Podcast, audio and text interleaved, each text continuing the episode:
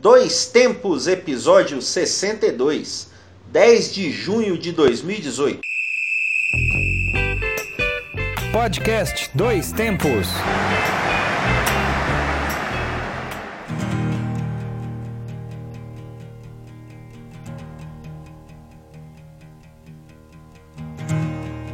Então vamos lá, hoje é 10 de junho de 2018, eu sou João Luiz Reis e esta é mais uma edição do Dois Tempos. Estamos aqui com este podcast maravilhoso, esportivo, cultural, sensacional, que leva até você toda semana informação, debates, opiniões e o melhor da memória esportiva. Eu sou Alexandre Rodrigues e voltamos com um novo episódio da série de podcasts produzidos pelo Grupo Gabiroba. Agradecemos a você que nos escuta e que continue com a gente. E quem ainda não nos conhece, né, como bom é, comunicador de internet, a gente tem que vender o peixe primeiro, né? Claro. Tem quem quiser conhecer o trabalho do grupo Gabiroba, humildes jornalistas, estudantes de jornalismo e comunicação aqui do Centro-Oeste Mineiro, só procurar nas redes sociais, Twitter, Instagram, Facebook. Tem também no SoundCloud, Mixcloud e no YouTube. É só procurar o Grupo Gabiroba e conhecer o nosso trabalho. Acompanhe também a revista Acréscimos, a nossa revista eletrônica com textos variados falando sobre futebol. Você encontra a revista Acréscimos no medium.com barra Revista Acréscimo. E como já foi dito, nós também estamos no YouTube, onde você pode encontrar todo o material produzido por nós aqui em Divinópolis, principalmente a nossa eterna. Não vou falar que é saudosa, porque ela não está morta ainda, a ideia está latente, a TV Bugre, que foi o nosso trabalho sensacional acompanhando aí o time do Guarani Divinópolis na campanha do Campeonato Mineiro 2018, que subiu o time, então ano que vem nós é primeira divisão. Então você está ouvindo um podcast de quem é de primeira divisão. Claro. Né? Eu queria também aqui, Ale, antes de começar aqui, mandar um abraço pro RR Rafael, o arroba R Rafael, que ele elogiou o nosso podcast semana passada, mandou um, falou aqui, ó, acabei de ouvir o podcast do Grupo Gabiroba e é sensacional. Recomendo fortemente o bloco, apesar do Neymar. Mesmo sem Neymar, o quadro é bom. Tá vendo?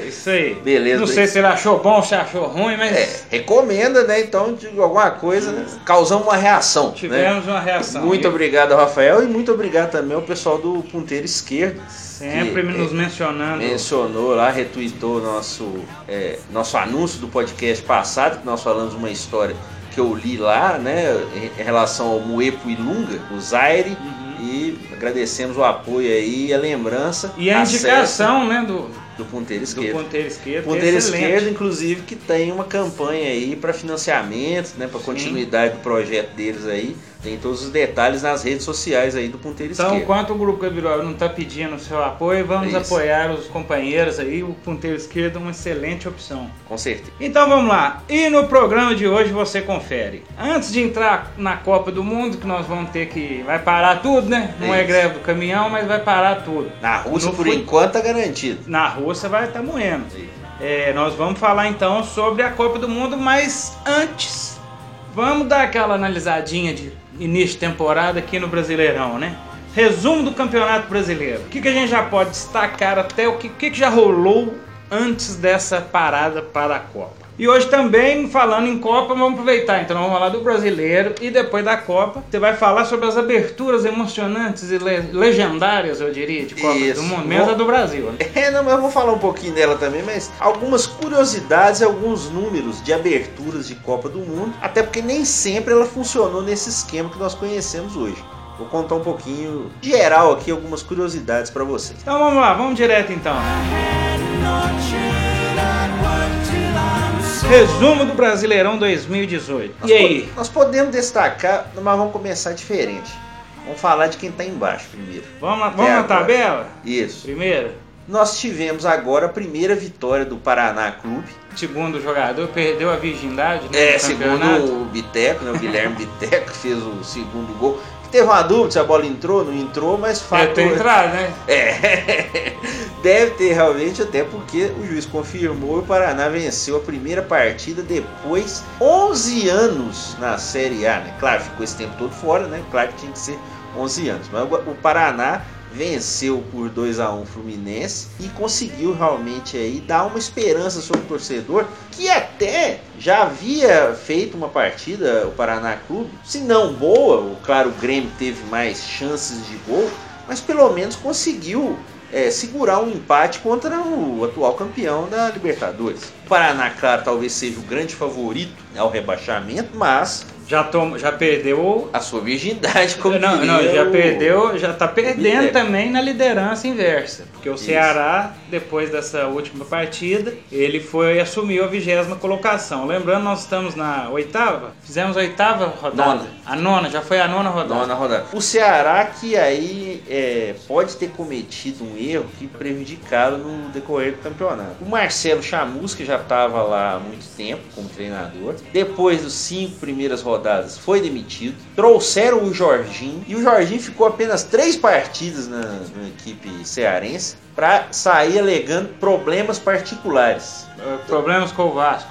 É, tudo bem, cada um escolhe o jeito que quer viver, aonde quer morar e até realmente se para a família dele era melhor ele estar no Rio de Janeiro, mas poderia ter dito logo que havia uma possibilidade. Será que tinha um né? caminhãozinho parado ali, é, ou dois? O problema é que o Vasco está com problema de dinheiro. O caminhãozinho do Vasco vai ser menor, vai né? Vai ser menor que o do projeto Uma caminhonetezinha, talvez, é, né? Talvez. O Jorginho foi pro Vasco, agora realmente temos que aguardar e como vai ser o trabalho dele retornando ao Vasco, que ele já foi treinador. 15 ele não conseguiu salvar o time carioca do rebaixamento, até depois fez um trabalho aceitável na Série B, voltando com o time. Mas é, a carreira do Jorginho como treinador ele não decolou se no Vasco ele consegue agora sucesso. E o Ceará que trouxe uma grande figura aí para o comando técnico, né? Lisca. Ah, ele aí, ó, de volta nas paradas. É, Lisca que salvou o Ceará de uma queda para Série C. Não salvou o Inter. É, ele também, né, já era. Pegou três jogos, realmente é muito difícil. É, é difícil. Mas o Ceará, o Lisca tem uma identificação com o torcedor do Ceará. Vamos ver se o Ceará Pelo consegue. menos para o folclore ali vai animar. Ah, vai. Quem Pelo sabe ter alguma história aí, realmente. Mas se você pensar aqui, aqui, ó. E que, eu acho que Paraná e Ceará talvez fortes candidatos, né? Ah, sim. Cai em quatro, então é. acaba que. E, e isso que eu quero falar. E os outros dois? Briga é boa? Eu acho que o Vitória realmente é um time desequilibrado.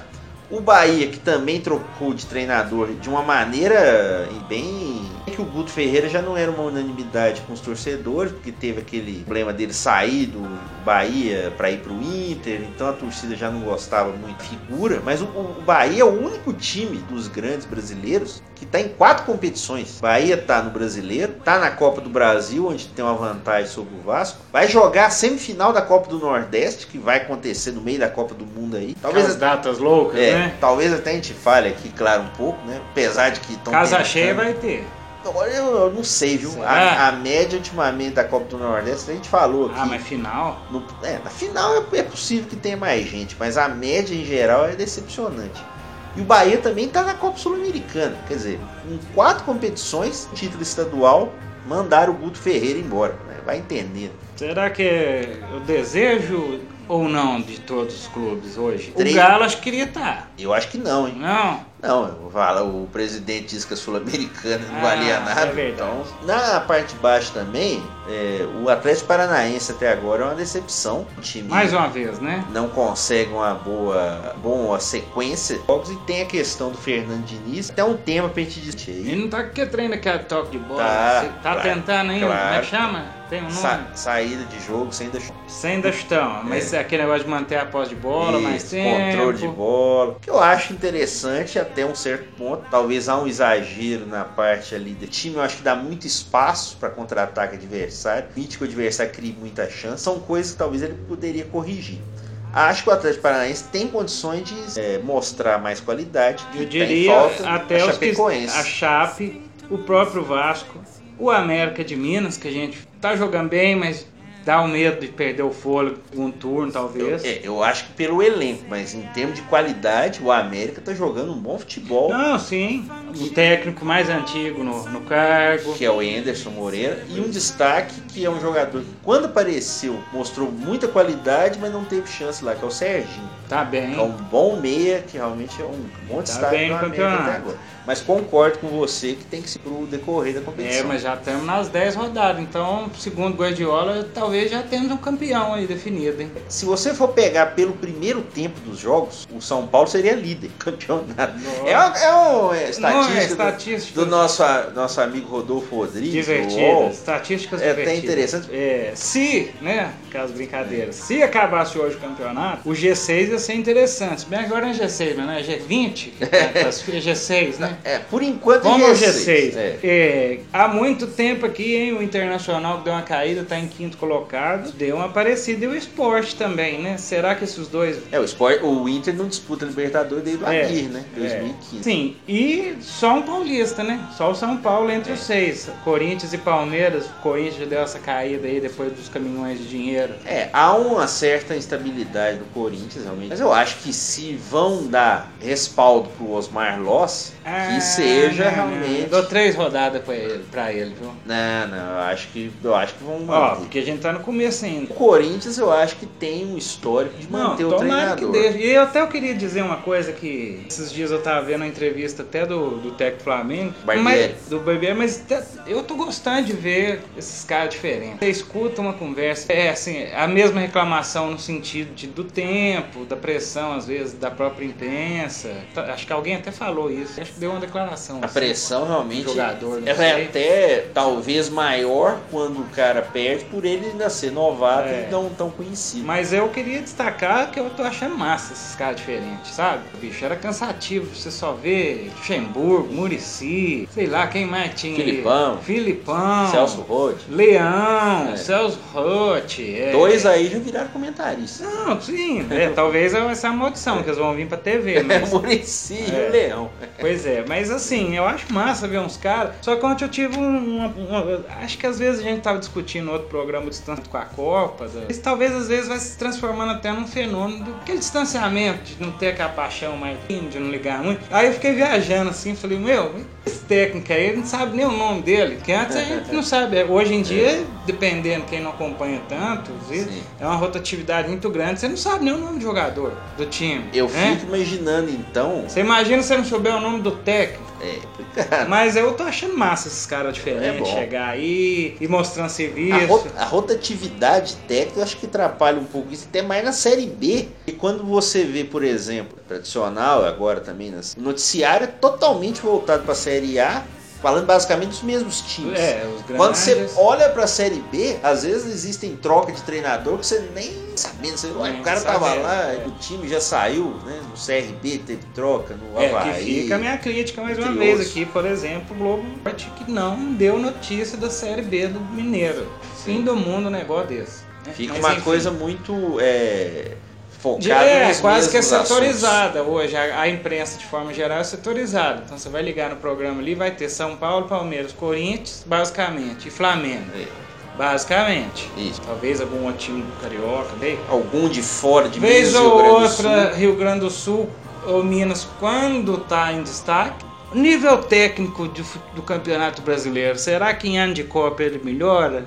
Piora? Não tem nada a ver? Não é uma. Tem uma mudança radical de um ano pro outro. Nem pra melhor ou nem pra pior. Não, é interessante depois a gente fazer. Acho que esses jogos de agora, dessa sequência final, estão mais brigados pela questão sequência de jogos É, o mesmo. campeonato quarta e também tá moendo também. Tem que começar a resolver alguma coisa. Mas eu falo pela sequência de quarta e domingo, com jogos Ah, até tá. terça, não tem aquela folguinha de alguma rodada. O nível técnico, ele é médio pra baixo já há alguns anos. Então, para encerrar o debate, o Mengão já tá aí com um pouquinho de ponto à frente Nosso, dos Jor- demais. nosso Jordani, será que tá, Tá satisfeito. tá satisfeito? Achando que era caladinho, caladinho. já tem uns flamenguistas aí que já estão é, mais animado? Já estão animados, né? Ah, Cristiano não, Ronaldo, né? É, quem, vai vai mar- quem vai marcar o Cristiano Ronaldo? Dinei, né? Rodinei? Provavelmente. Tá conta? Nós já discutimos isso um É, dia, o né? Ceará marcou o Ronaldinho Gaúcho, né? em 2000. Essa coisa de um jogo só sempre tem isso, né? Acho melhor aguardar. Vamos aguardar o campeão, A- né? Até porque Libertadores aí, times fortes de outros países. É, e o também. único duelo brasileiro na Libertadores, Cruzeiro e, e- e Flamengo. Flamengo. Flamengo e Cruzeiro, no caso. né? Justamente Flamengo e Cruzeiro. Então é, é até uma parada dura aí o Flamengo. Mas eu acho que aí, é, é claro, o campeonato agora ele dá um indicativo, mas há a possibilidade dos times trabalharem bem durante o recesso e Muito bem. Então deixemos o futuro para o futuro. Voltaremos a falar do brasileiro. Voltar Pós-Copa do Mundo. Exatamente. Mas vamos voltar ano passado. Pega a máquina, pega o DeLorean lá. pra já. vamos lá, solta a vinheta. Guardião do Tempo.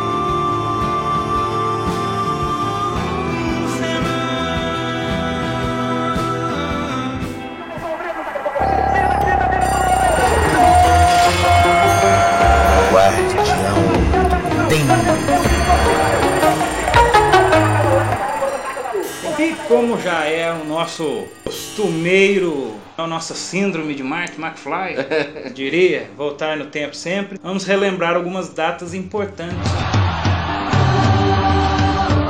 No dia 10 de junho de 1959, nasceu Carlo Ancelotti, ex-jogador e atual treinador de futebol italiano.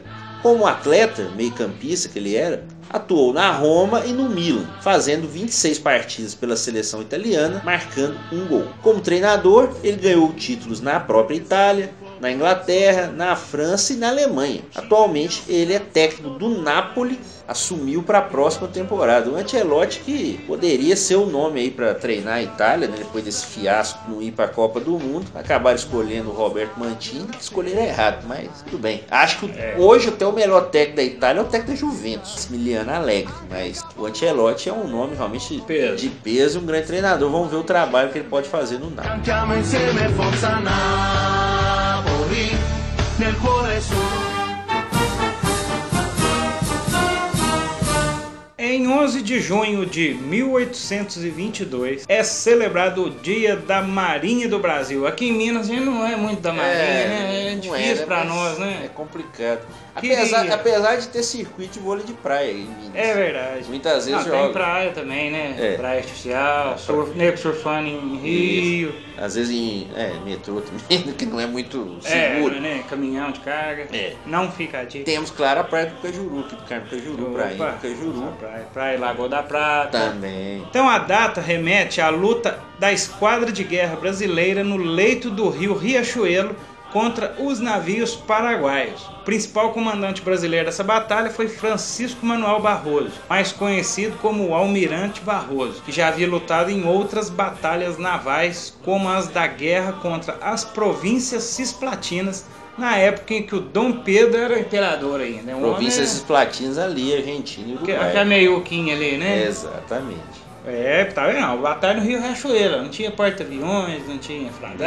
É. Mas eu vou falar, quem tiver a oportunidade de conhecer os navios da Marinha, eu, eu fui uma vez numa posição lá em São Paulo dos navios da Marinha em Santos, é espetacular, cara. É muito, tudo muito grande, você olha assim, são vários decks. Pô. Parabéns, um abraço a toda a Marinha mercante. Só não deu conta de achar o navio da latinha, né, pessoal? Mas fica pra uma outra história. essa história. Acho que tem 30 anos isso aí já, hein? Tem, depois eu conto essa história É, outro dia. exatamente. Tem a ver com esporte, que tinha uma corrida lá. Boa, fica o tema. aí, Fica o aqui.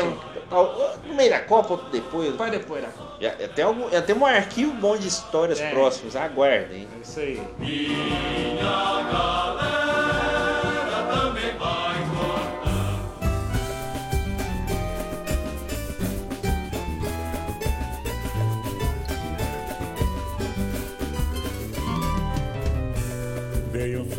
Já em 12 de junho de 1958, nasceu em Aracaju, Sergipe, José Adilson Rodrigues dos Santos. Falando assim, ninguém conhece, mas ele é muito mais conhecido por Maguila, ex-pugilista brasileiro, e recebeu essa alcunha, esse apelido, pela sua semelhança no porte físico do personagem Maguila Gorila de Hanna-Barbera.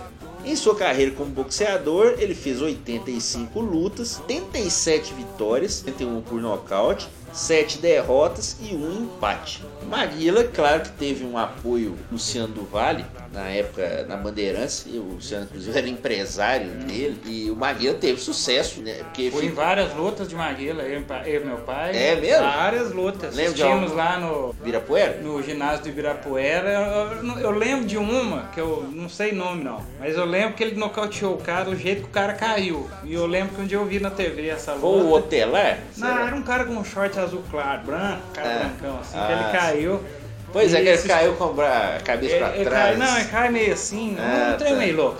Aí Ele eu- teve o holandês, que é. O, a luta dele contra o holandês até aparece naquela música que nós tocamos aqui. Do Porcas Borboletas. O Maguila que enfrenta ainda alguns problemas de saúde, está até estabilizado um pouco a situação. Problema que às vezes pode ser relacionado ao boxe, mas inegavelmente ele é um nome marcante do esporte brasileiro, campeão sul-americano. Lutou com o Evander Holyfield. É, e com o George Foreman também, George ele ficou Foreman. marcado por essas derrotas, mas ele tem o seu valor como principalmente na América do Sul.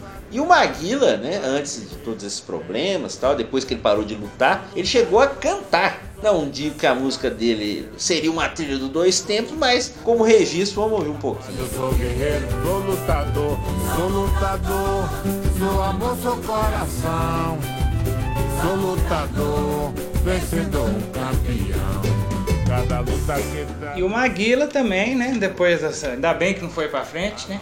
Como cantor. Mas o Maguila também era famoso porque na hora que ele ia lá pra agradecer, ele gostava de mandar um abraço, né? Ah, é e a lista dele, às vezes, eu acho, que, eu acho que hoje em dia ele ia deixar louco esse povo aí da televisão. É os horários, cara, Por causa dos horários. O horários. Faustão não ia entrar no- na hora, não, viu? É, talvez se explique porque a Globo nunca transmitiu uma luta dele. Pois Era é. por causa dos É abraços. verdade. Ah, então, seguindo aqui, vou mandar um abraço pra todo mundo que tá ouvindo. E, e vamos lembrar também é, do Maguila, só pra registrar também o apoio que ele dava à comunidade lá em Itacoaqueças também. Ah, é um grande atleta, grande atleta. E foi bom vê-lo recuperado. É, claro Então, que deixar um algum- abraço, né? alguns problemas, mas tá, tá mais estabilizado, né? E um abraço a todos que estão ouvindo, pessoal. Abraço E- pro Maguila, abraço pro Almirante Barroso, abraço pro Antelote, abraço pra quem mais. Falcão, que jogou com o Ancelotti. Falcão. O Falcão do Ceará, que tá ouvindo a gente. É isso aí, não é dia do abraço, não, é um abraço pro Maguila. Um abraço. pugilista. Valeu.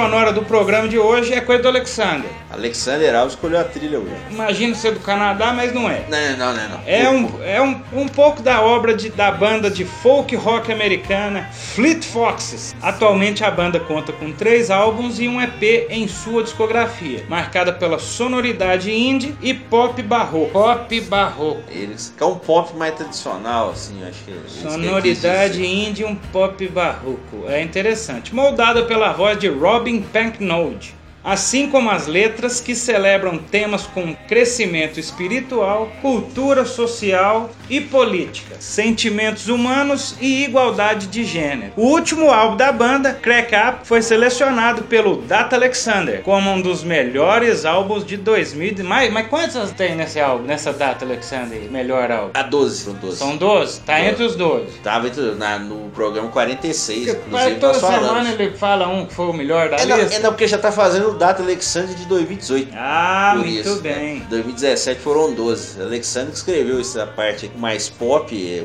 tem uma boa qualidade também. Vamos ouvir um Então pouquinho. fica aí então com Indie Pop Barroco.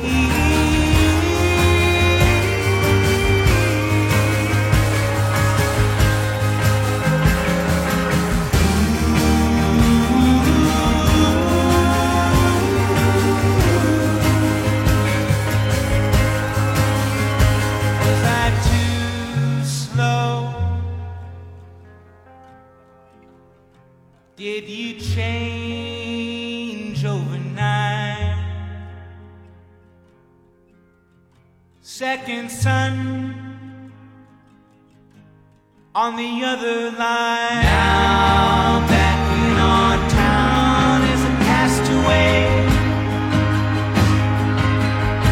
I'm reminded of the time it all fell in line on the third of May. É, Ale, agora eu sou obrigado a dizer que tá dando cheirinho mesmo, hein?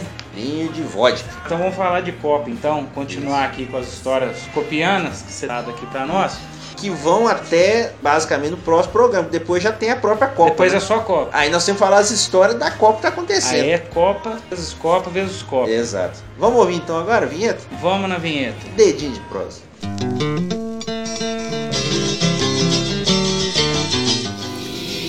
Edim de prosa.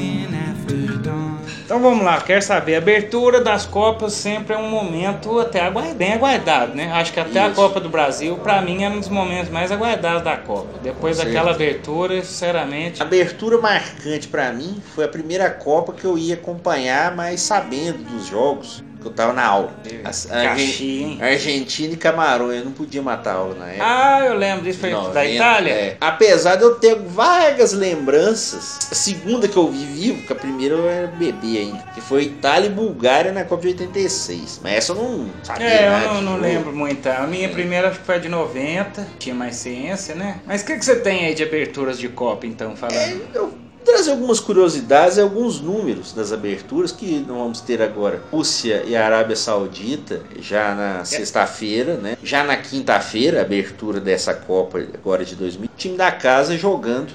Mas nem sempre foi assim. O critério para definir quem entra em campo no primeiro jogo de uma Copa passou por algumas mudanças desde 1900 e- até a Copa de 54, por exemplo, tinha uma política definida sobre o tema. Tanto é verdade que a Copa de primeiro jogo, obviamente com outro, convencionalmente normal, a gente chamar que França e México, o primeiro jogo que a França ganhou de 4 a 1. Mas Havia outros jogos no momento, então não havia essa cerimônia que nós vemos hoje. A situação só mudou em 1958 na Suécia, quando a FIFA decidiu que os anfitriões fariam a abertura da competição. Nova alteração ocorreu em 74, quando a primazia do jogo de inauguração passou a ser para o atual campeão. Isso funcionou até 2002. Seis mudou novamente. Disputas políticas na FIFA provocaram essas mudanças. Sendo assim, o último vencedor passou a ser obrigado, inclusive, a jogar as eliminatórias. Isso mudou novamente em 2006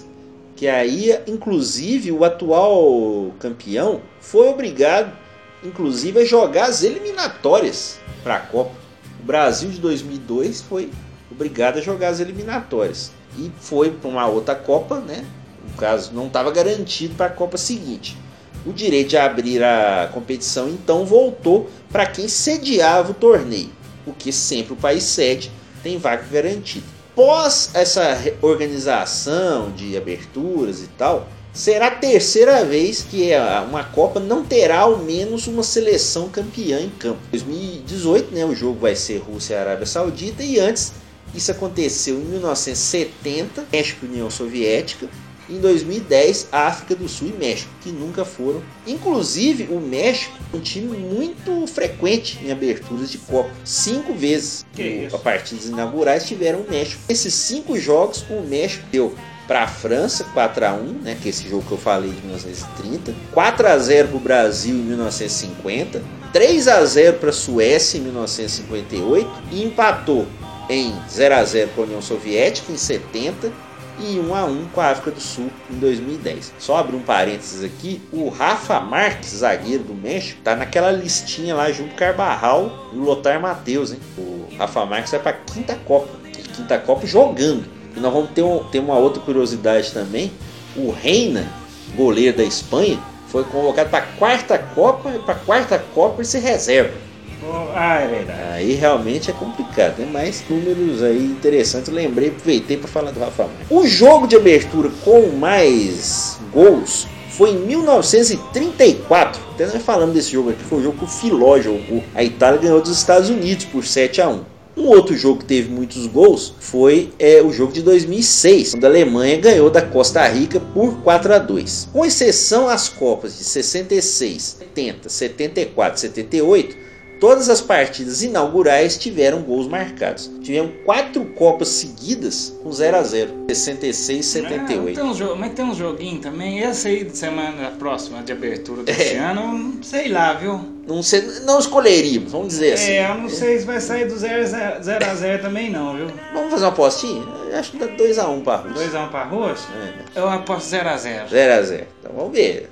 Vamos ver se, vamos ver se o Ah, Putin é, me a Rússia decepciona. é, é, É. que esse negócio, na teoria sempre é um pouquinho, apa- é melhor, né? Qualquer um melhor que a Arábia, se pensar bem. Eu acho que o Panamá pode ser pior que a Arábia. Nunca o país anfitrião perdeu jogando a abertura da competição. Antes do jogo, né, próximo à quinta, foram nove partidas, com seis vitórias para os donos da casa, Itália em 34, Brasil em 50, Suécia 58, Chile 62, Alemanha em 2006, Brasil em 2014. Três empates, nove jogos. Inglaterra empatou em 66, México em 70 e a África do Sul em 2010. E o bom desempenho dos países sedes não muda mesmo quando são consideradas estreias que não abrem copas, aqueles jogos que eu falei que aconteciam em sequência também em jogos, é, os primeiros jogos dos anfitriões em cada rodada. De estreias de anfitriões são 14 vitórias.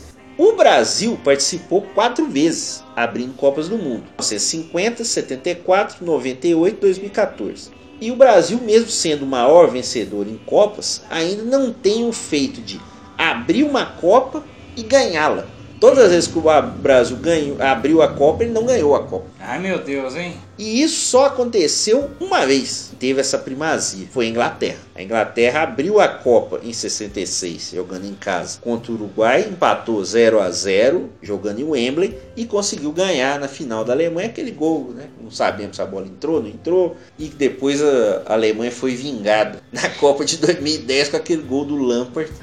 A bola entrou claramente no não dá.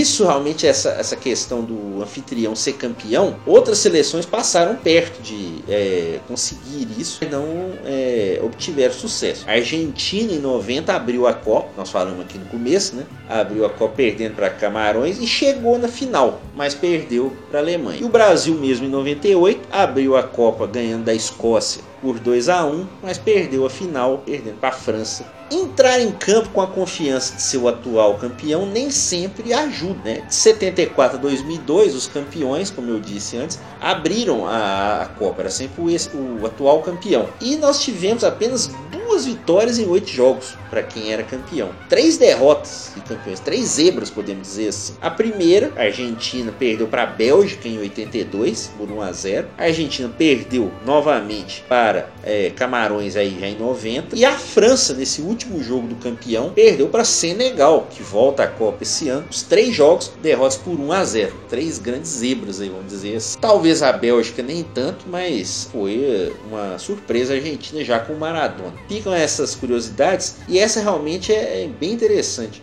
A última vez que um time que jogou abertura ganhou a Copa foi em 66. Ah, Será que vai acontecer Ah, isso? sem perigo. Sem Esse perigo. ano nem precisa preocupar, viu? Precisa, não?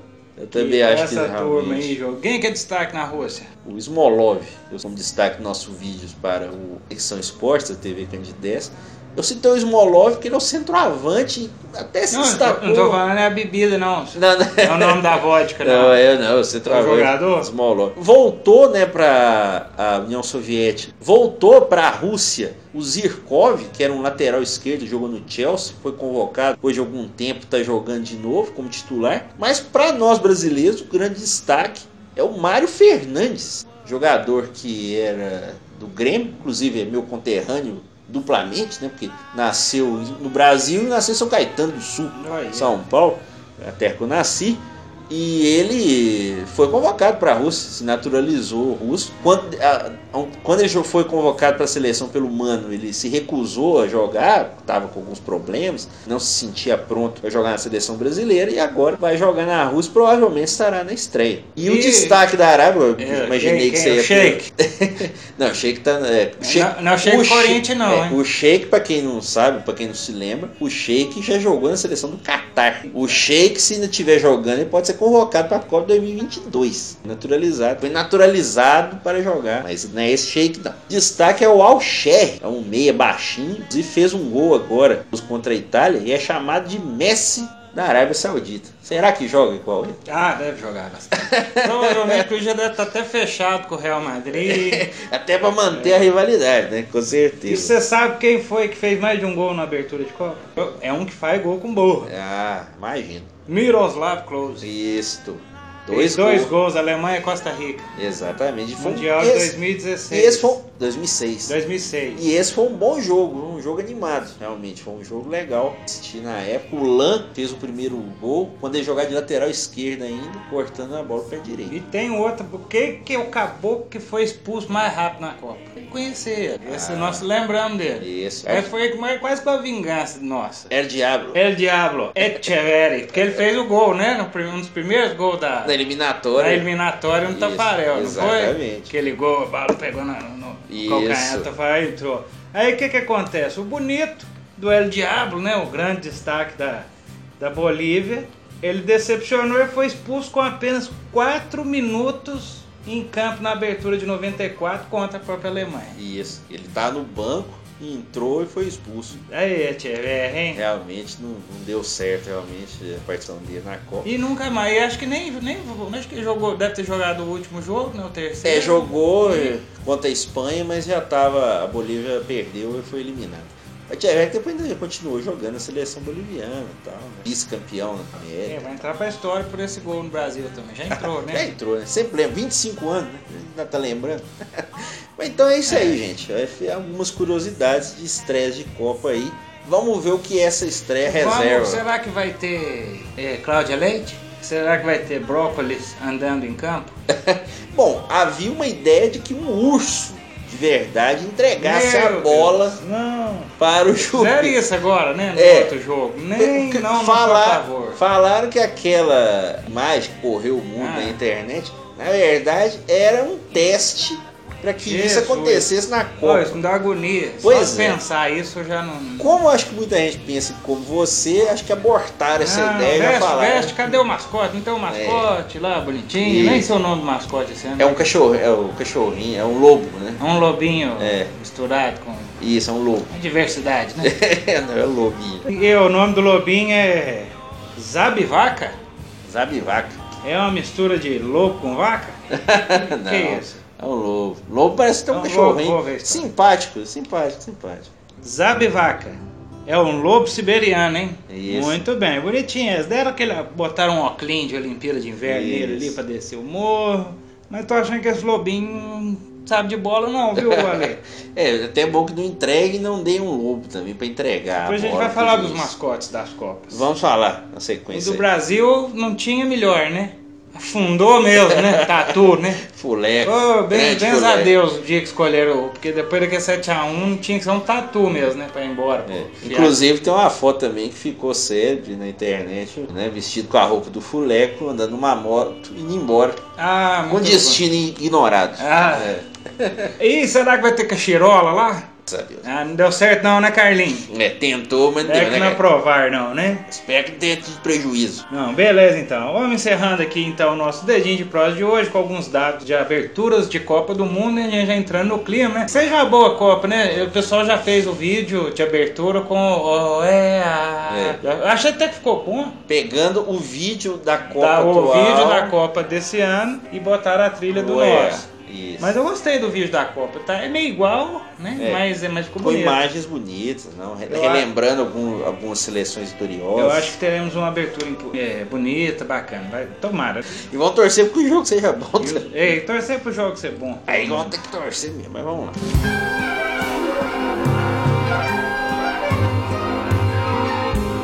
Vamos lá. E nós já estamos encerrando então a reta final do programa de hoje. Mas ainda dá tempo da diquinha cultural do 2 tá? Minha dica hoje é impagável. Opa. Mas eu vou deixar o Ale falar dele primeiro. O que, que você traz hoje? É o quadro Acréscimo. Acréscimos. Aqui é o Valdemar.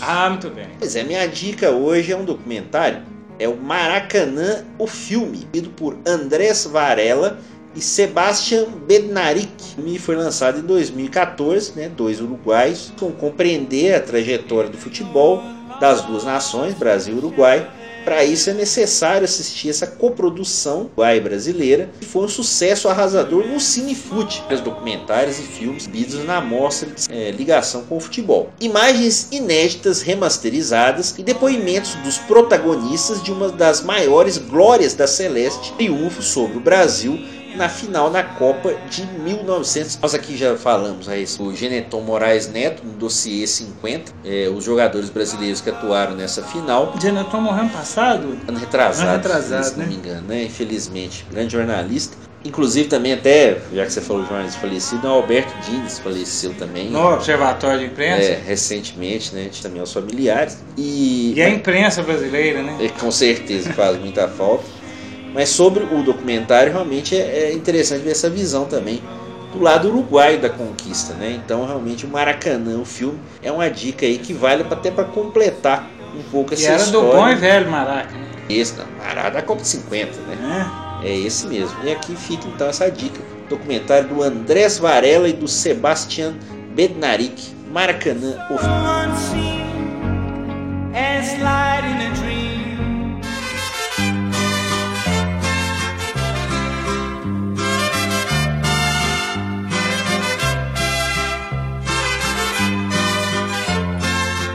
Minha dica agora de hoje foi um filme que eu fui obrigado a ver. Obrigado? É, eu fui obrigado porque eu tava lá em Passatempo, curtindo um feriadão lá sem nada. Certo. E lá tem só a parabólica, então tem vez ou outra que você não tem o que passar de canal. Certo. Mas tem o Rei do Brasil, né? O canal do EV Sobral. Opa! Grande EV, que TV tá, Brasil. tá lá salvando a pátria ali, pelo menos pra quem é mais velho que gosta Que de uma isso. série antiga, uns trem assim. Mas um filme que eu vou te falar que eu nunca tinha assistido. E eu sentei lá, na hora que eu vi que tava passando, eu assisti até o final. Na Estrada da Vida. O filme que conta a história da dupla sertaneja milionário José Rico. Ó, Que é mais que é o mais legal que é encenado pelos próprios caras. O milionário e o José Rico. Desde quando eles se conheceram, vai passando a carreira dele, as dificuldades. Mas ele é interessante que ele mostra um lado, talvez, que hoje a gente não tem isso mais do, do, do músico, de, de ser simples. De às vezes andar num ônibus, num caminhão antigo, Isso. num ônibus velho, num carrinho, não ter nada de luxo. Então o filme tem umas passagens muito, muito divertidas, assim, do- da carreira deles. E é legal porque a música na Estrada da Vida, né, na Stallone, Estrada da Vida, foi um sucesso que fez o... vamos ouvir um pouquinho. Põe ela aí, então. O exemplo da vida para quem não quer compreender. Nós devemos ser o que somos, ter aquilo que bem merecer. Nós devemos ter o que somos. Que a música fez sucesso, os caras... É aquela loucura de hoje mesmo. Pode ser que seja uma única música que vai dar certo. Mas ali não, né? Ali é os gargantas de ouro, né? Ali os caras são bons. Então, então aí até hoje... e além o- disso, além de fazer não só uma música, são caras que venceram sem essa coisa de marca. Então, é um filme antigo, sim. É um filme diferente, sim. Mas eu acho que vale porque é uma experiência louca, assim. Você vê. E, o- e os caras muito diferentes pra época, né? A, a figura deles mesmo, né? escureceram e o final desta vida chegou.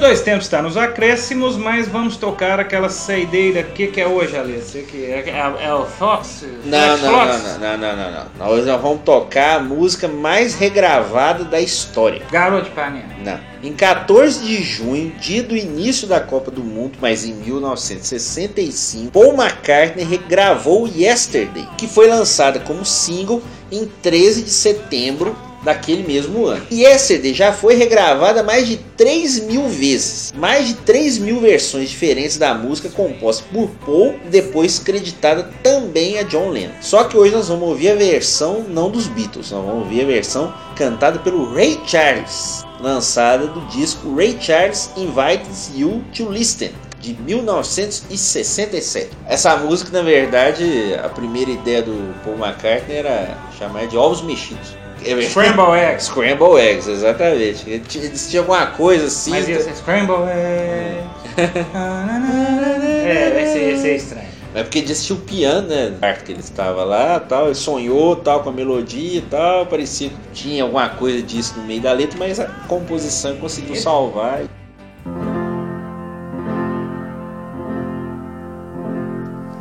yesterday. All my troubles seem so far away. Yeah. Now it looks as though they're here to stay. Oh, I believe yesterday. Suddenly.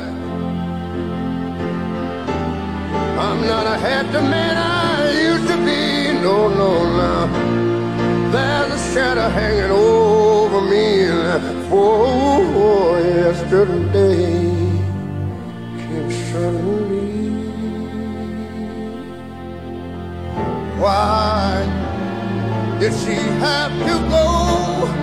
I don't know. She wouldn't say. But wait a minute. I, I said something wrong for yesterday. Oh, yesterday.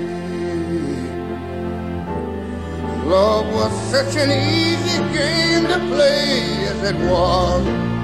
Now I need a place to hide away. Oh, I believe yesterday. Why did she have to go? I don't know. She wouldn't say. But listen, I I must have said something wrong, not long for yesterday.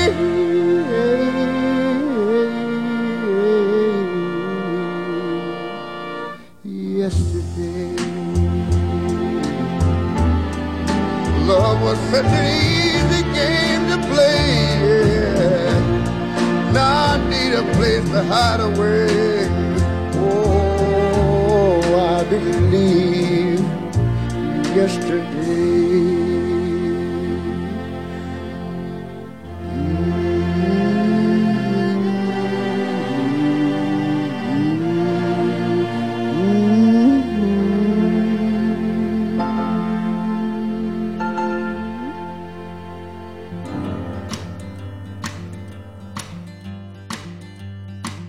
Pois é, pessoal, grande Paul McCartney, grande Ray Charles, podemos pôr um de trilha aqui, hein? Claro. Bom, então encerrando aqui, o episódio 62 vai chegando ao seu final, o juiz já apitou, já teve acréscimo, já já vai chamar a polícia. Então, antes de ser escoltados para fora do campo, agradecer a todos que nos ouviram, viu, Rafael, você ouviu de novo esse episódio aí, foi sem Neymar hoje, viu, mas ele volta. Volta. É, e puder compartilhar o podcast nas redes sociais, será um grande prazer para nós, né? E um Com grande certeza. orgulho, trabalho divulgado aí por. Então, se você ouviu, conte aí para os coleguinhas, espalhe por aí.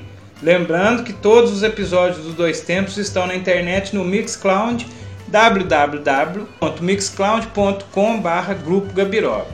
Acesse também nossas redes sociais. Tem Twitter, Facebook, Instagram, basta procurar por Grupo Gabiroba. E além disso, estamos no YouTube com o canal do Grupo Gabiroba. Não deixe de ver nossos vídeos por lá. E também estamos no programa Conexão Esportes da TV Candidez, todo domingo às 8 da noite. Você pode encontrar as redes sociais do Conexão Esportes, no, Instagram também, e também assistir o programa na TV Candidez de Vinópolis ou no site E o Dois Tempos de hoje foi gravado no estúdio mais caseiro de todo, na minha casa. Estúdio alternativo e principal também, claro. Exato. E teve apresentação minha, João Luiz Reis e Alexandre Rodrigues apresentando, comentando, comentando, apresentando. Aquela bagunça que a gente. Trabalhos técnicos e sonorização de Alexander Alves. Redação de Alexandre Rodrigues. Dois Tempos é uma produção sempre do Grupo Gabiroba. Até agora.